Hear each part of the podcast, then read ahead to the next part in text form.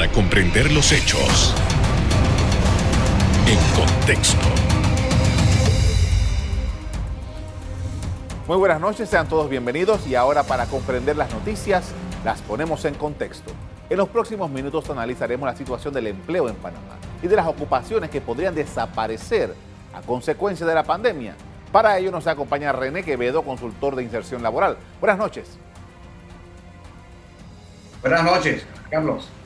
Eh, gracias por la invitación. Sí, gracias por haber aceptado. Definitivamente que este tema del empleo es uno de los una de las primeras grandes víctimas de la pandemia por COVID aquí en Panamá y en todo el mundo. Y particularmente, eh, bueno, sabemos por cifras oficiales de que nosotros tuvimos un 19% de desempleo en el 2020 y el año 2020 y 2021 no parece haber empezado con las mejores, los mejores elementos para que nos tengamos una idea. ¿Cuál es la situación que tenemos en este momento antes de profundizar en otros asuntos relativos al, tipo de empleo. Sí, eh, bueno, tenemos eh, que a finales de año teníamos 18.5% eh, de desempleo. yo estimo que esa cifra va a subir debido a que hemos estado con la economía todavía semicerrado, semicerrada. Este, esto creo que va a seguir complicado en el primer semestre y se va a comenzar a, mejorar gradualmente en el segundo semestre del año. Esa es mi estimación en estos momentos. Ahora, tomando en consideración esto, el, comportamiento de la, la, economía, generalmente eh, la economía en el primer trimestre en Panamá es lenta, ¿no? Viene de un año nuevo, eh, el, carnaval y esta cosa, hay muchos feriados y tal. Y eh, generalmente en Panamá estos son meses de una actividad bastante lenta. ¿Qué se puede esperar, tomando en consideración la situación general de la economía, con unos meses un poco eh, que son un poco más enterrados, por decirlo de un modo, como es abril, mayo, junio. Sí, bueno, yo creo que primero que tenemos que entender que el año pasado se perdieron 289 mil empleos en una economía que genera 45 mil empleos por año. Esto significa que nos va a llevar por lo menos seis años recuperar los empleos que se perdieron en el 2020. ¿no? Aparte de esto, 70% eh, de todos los empleos en Panamá son presenciales, de tal manera que em, por eso es que los encierros han tenido un efecto devastador eh, sobre el empleo. Mientras haya restricciones de movilidad, va a seguir aumentando el desempleo, eh, querramos o no, simplemente por el hecho esto de la alta presencialidad de los empleos en Panamá. así que yo estimaría que conforme vayan, se vaya retomando algunas de, las actividades, comience a, mejorar gradualmente la economía y, y, también este, el empleo. ¿no? no olvidemos, sin embargo, que eh, debido a, la, a, la, a, las características laborales de, de, del, del, empleo, digamos, en Panamá, eh, el, el, consumo cayó aproximadamente en unos 600 millones de dólares mensuales. Es decir, eh, estamos hablando de un impacto muy fuerte eh, que va a llevar un tiempo eh, importante eh, recuperar. Este, se requiere confianza. Mientras haya miedo, habrá incertidumbre y mientras haya incertidumbre, ah, seguirá la situación inestable en materia de empleo. Y obviamente, yo creo que es importante una vez que comiencen a mejorar las cosas y se eliminen las restricciones de movilidad todas, comenzaremos entonces a ver realmente mejoras en el empleo. Mientras tanto, vamos a seguir con esta incertidumbre. El, peor enemigo de la, de la, reactivación económica es la incertidumbre y mientras la tengamos y mientras haya miedo, eh, vamos a estar en esta situación. Hablando sobre esto de las restricciones que todavía persisten, hay un conjunto de actividades que ya han abierto y creo que son en, número, son pocas las que quedan pendientes, pero hay una situación y es que eh, la cantidad de contratos suspendidos sigue siendo alta. O sea, las operaciones que ya están andando no han podido retomar a todo su personal. ¿Qué observación hace ese fenómeno? Sí, lo que se ha abierto es en lo que se ha eh, restablecido la oferta, pero realmente la economía no se va a reactivar a menos que se reactive el consumo. Necesitamos aproximadamente 10 mil millones de dólares de inversión en la economía de inyección a la economía para comenzar a ver eh, eh, una recuperación sostenida. Entonces, eh, esto, eh, como decía, eh, el consumo está es 43% inferior a la, a la, a la época prepandemia, esto no se va a recuperar a menos que se recupere la confianza y va a tardar un proceso. Así que eh, yo creo que es importante mientras no logremos inyectar eh, eh, liquidez a la economía, entendiendo de que tenemos a un Estado con unas finanzas precarias y sobreendeudado, esa, esa, ese, esos fondos van a estar en la banca ¿okay? y en la inversión extranjera. Mientras esas dos fuentes no se activen, eh, vamos a seguir en esta situación. No hay otras alternativas. Entonces creo que es importante que en la medida en que nosotros podamos simplificar los, los, procedimientos para que la, la, banca pueda prestar más rápidamente y atraer inversión eh, económica, inversión eh, este, extranjera directa, en, en, esa medida estaremos inyectando estos fondos que requieren eh, que la economía y estas empresas para reactivarse.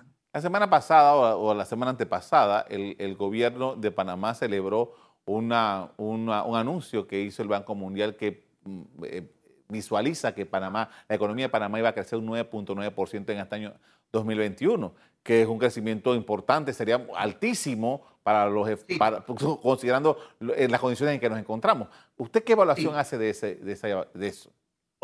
Ojalá, ojalá sea así. Yo creo que es un poco alto. Yo creo que vamos a estar alrededor del 5%. ¿okay? Eh, yo no veo en este momento las inyecciones eh, de, de eh, liquidez como para producir ese tipo de crecimiento económico este año. Ojalá, soy, sería el primero que saldría a aplaudir. Eh, creo que vamos a estar más bien eh, dentro de lo que son las estimaciones del MEF, que va a ser 4,5 a 5%.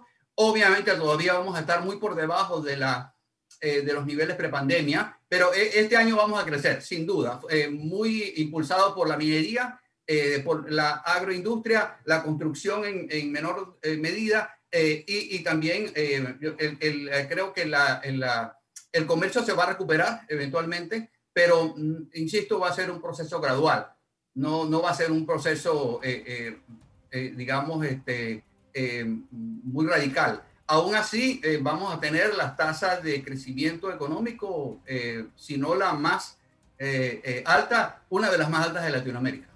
Con esto vamos a hacer una primera pausa para comerciales. Al regreso, seguimos hablando del empleo en Panamá y las transformaciones del mercado laboral. Ya volvemos.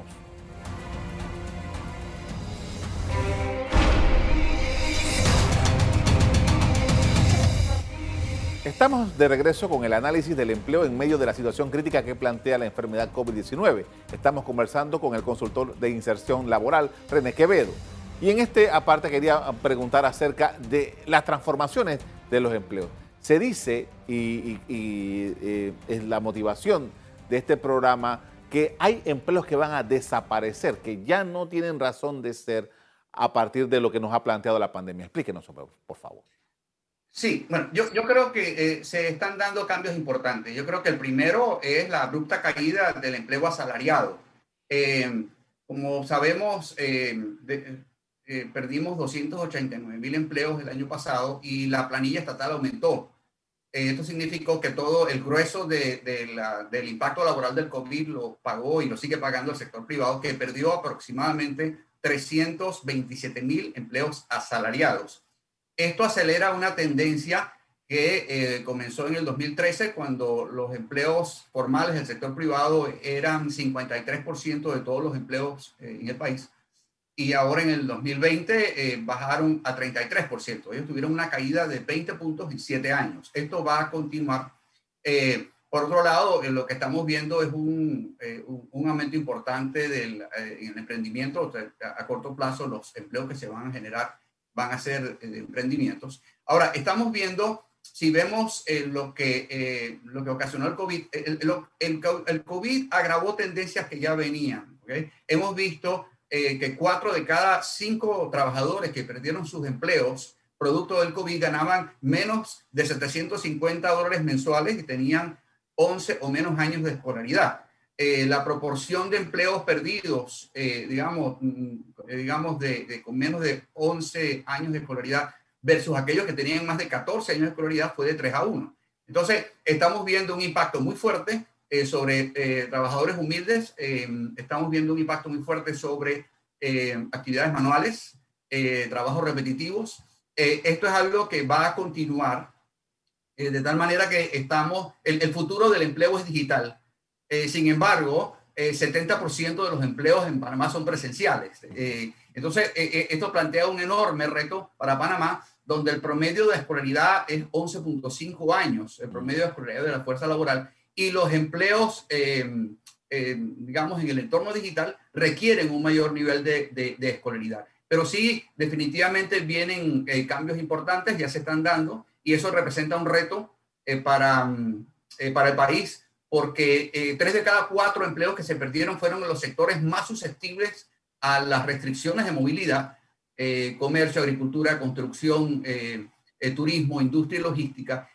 Pero esos sectores representan 60% de todos los empleos en Panamá. Entonces, vamos a tener un reto importante porque estos sectores que son los motores del empleo eh, están muy golpeados. Entonces, eh, eventualmente, y, va a haber un, con, todos, eh, con todos estos avances que están haciendo en materia de tecnología y comercio electrónico, etcétera, se van a ir generando empleos en esas áreas, no en las mismas cantidades que, este, que se han creado, en, digamos, que han creado estos sectores históricos como punto de referencia, eh, por ejemplo, se habla mucho del teletrabajo, pero hoy entre 1.632.000 trabajadores que hay en el país, solamente hay 20.000 con eh, eh, contratos laborales con adendas de teletrabajo. Así que creo que es importante, el, el, el, impacto es todavía modesto, pero el potencial está allí. Así que mm, Panamá tiene que abocarse muy urgentemente a la transformación digital de su economía y a la preparación de eh, los trabajadores y nuestros jóvenes hacia ese futuro del empleo que a todas luces va a ser digital. René, justamente eh, eh, estás escuchando y me, estoy transportando a un programa que hicimos justamente contigo hace antes de la pandemia y estamos, estamos visualizando el tipo de empleo y estamos hablando del fenómeno de la juventud, de los pelados muy jóvenes de 20, 21 años, 22 años, que muchos ya están graduados, son universitarios y que su perspectiva de empleo era totalmente diferente a las generaciones anteriores y que ellos no estaban tan comprometidos en una serie de, condiciones. Ahora, ¿qué se plantea tomando en consideración este comportamiento de estos jóvenes y que tienen dificultad para conseguir empleo frente a lo que estamos viviendo? Sí, el futuro laboral de los jóvenes va a estar en emprendimientos, no va a estar en empleos. Eh, el empleo asalariado eh, va en vías de extinción. O sea, eh, bueno, de hecho, como les decía, perdió 20 puntos en los últimos siete años, la estructura del empleo. Si va a haber empleo asalariado, claro que sí, no es que va a desaparecer, pero definitivamente eh, vamos a ver mucho empleo a través de emprendimiento. De hecho, todo lo que es tecnología va a crecer a través de emprendimientos. de tal manera que los jóvenes deben ir pensando en encontrar esa, ese nicho, esa pasión y desarrollar, digamos, negocios o, o, o, o mecanismos para eh, construir un, proyecto de vida en base a emprendimientos. No, no digo que el empleo asalariado vaya a desaparecer. Eh, eso depende mucho de lo que hagamos ahora. Eh, por ejemplo, para nosotros generar empleo asalariado, empleo formal, tenemos que atraer inversión extranjera. las, las multinacionales y las empresas extranjeras cuando invierten, invierten en empleo formal. mientras nosotros no hemos traído inversión extranjera importante en los últimos años, pero últimamente, bueno, hay un, hay un informe de The Economist eh, muy reciente donde plantea que esta situación de gobernabilidad que tenemos en el país eh, afecta directamente la seguridad jurídica y la rentabilidad de la inversión. Eh, esto está teniendo un impacto que tenemos que contrarrestar. Entonces creo que eso por un lado, por otro lado, como dije antes, tenemos que agilizar los, los, los trámites para que la banca pueda eh, convertir esa liquidez que tiene, ponerla en manos de las empresas que lo necesitan, particularmente pymes. Entonces, pero independientemente de esto, eh, el empleo asalariado eh, va, va, a seguir creciendo de una manera mucho más módica que el emprendimiento, de tal manera que el, el, futuro laboral, como dije antes, de los jóvenes va a ser digital y en emprendimientos. Entonces creo que, y, la, y, la, y cuando digo eh, digital o cuando hablo de tecnología, no hablo nada más en el área de eh, eh, emprendimientos tecnológicos. La tecnología va a permear a todos los sectores. Va a, a, permear la agricultura, la logística, la industria, el comercio, todos los sectores. Así que creo que definitivamente las competencias digitales son hoy tan importantes como son las competencias técnicas y las competencias blandas o las competencias actitudinales. Así que creo que el futuro para los jóvenes es, es diferente. es un reto, definitivamente creo que los, los jóvenes tienen una, podemos ver esto como, como algo negativo, eh, o, como algo positivo. Prácticamente estamos partiendo de cero y el futuro laboral, el, futuro económico del país está en manos de ellos. Es momento de hacer otra pausa. Al regreso seguimos en el análisis de los cambios en el mercado laboral panameño. Ya volvemos.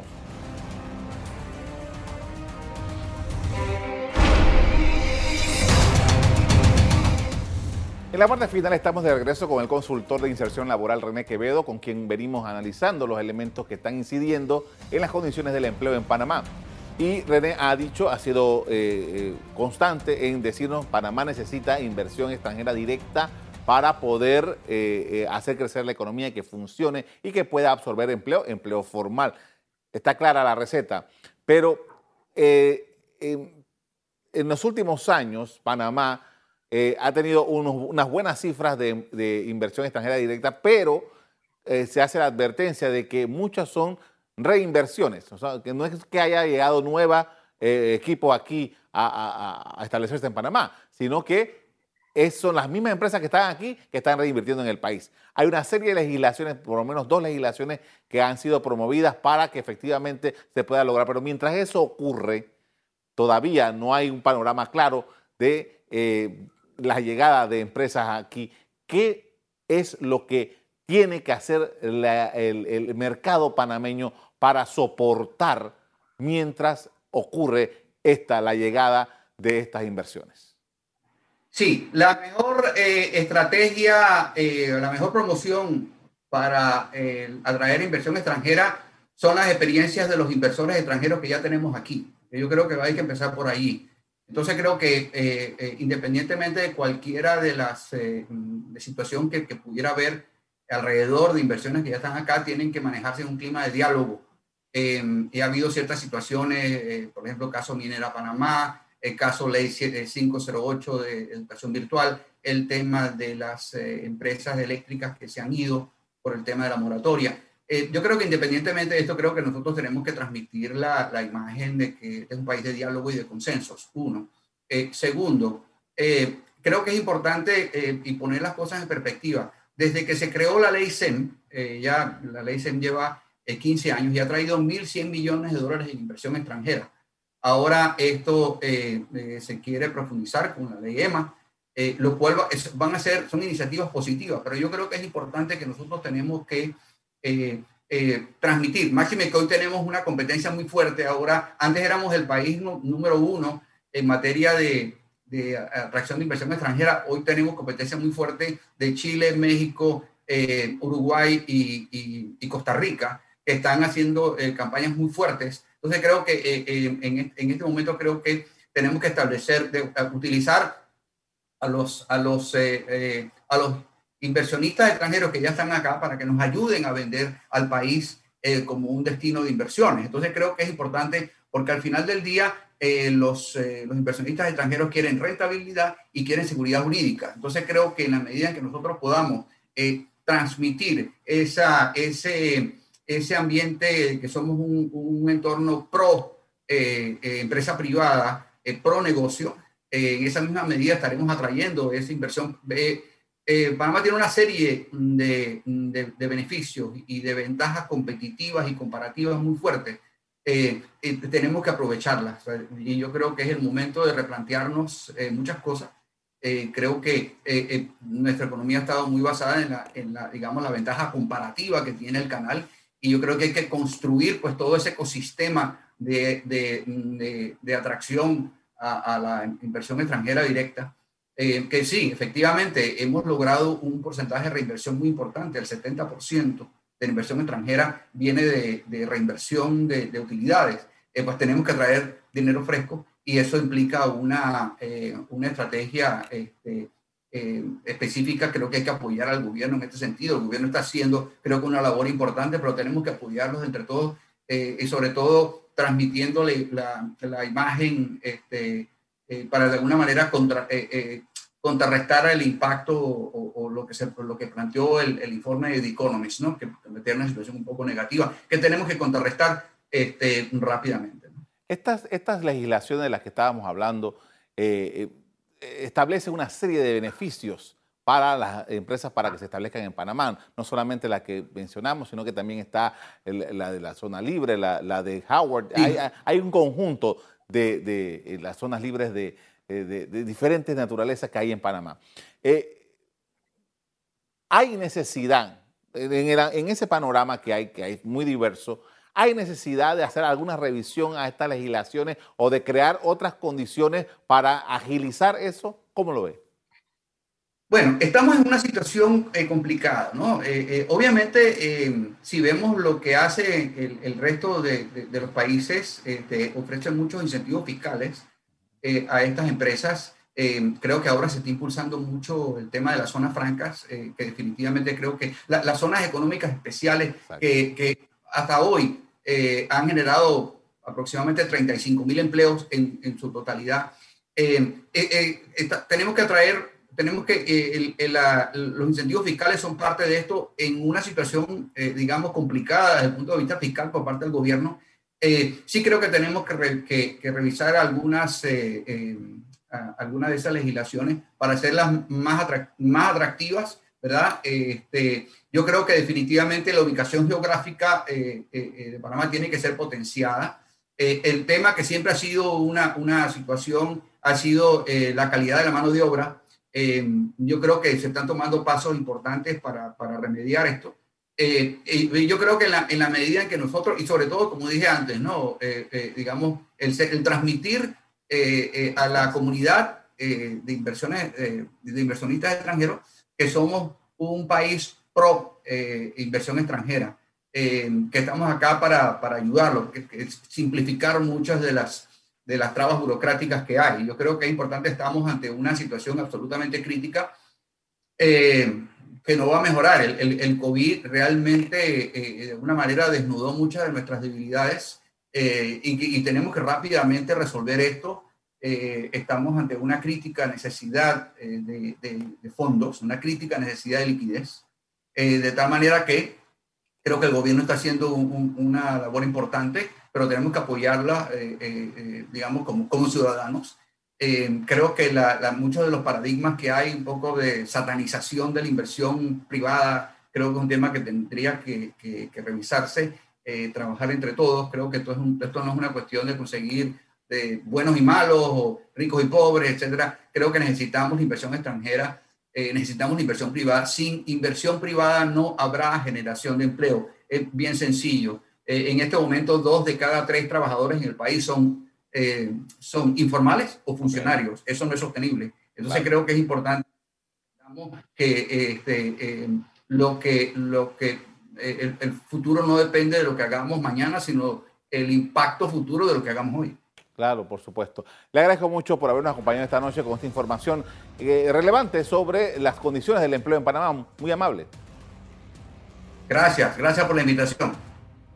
Bien, en 2020 la pandemia disparó hasta el 18.5% el desempleo en Panamá, la mayor tasa en 20 años según cifras oficiales, mientras que hay por lo menos 158 mil panameños que siguen con sus contratos suspendidos en medio de una lenta economía.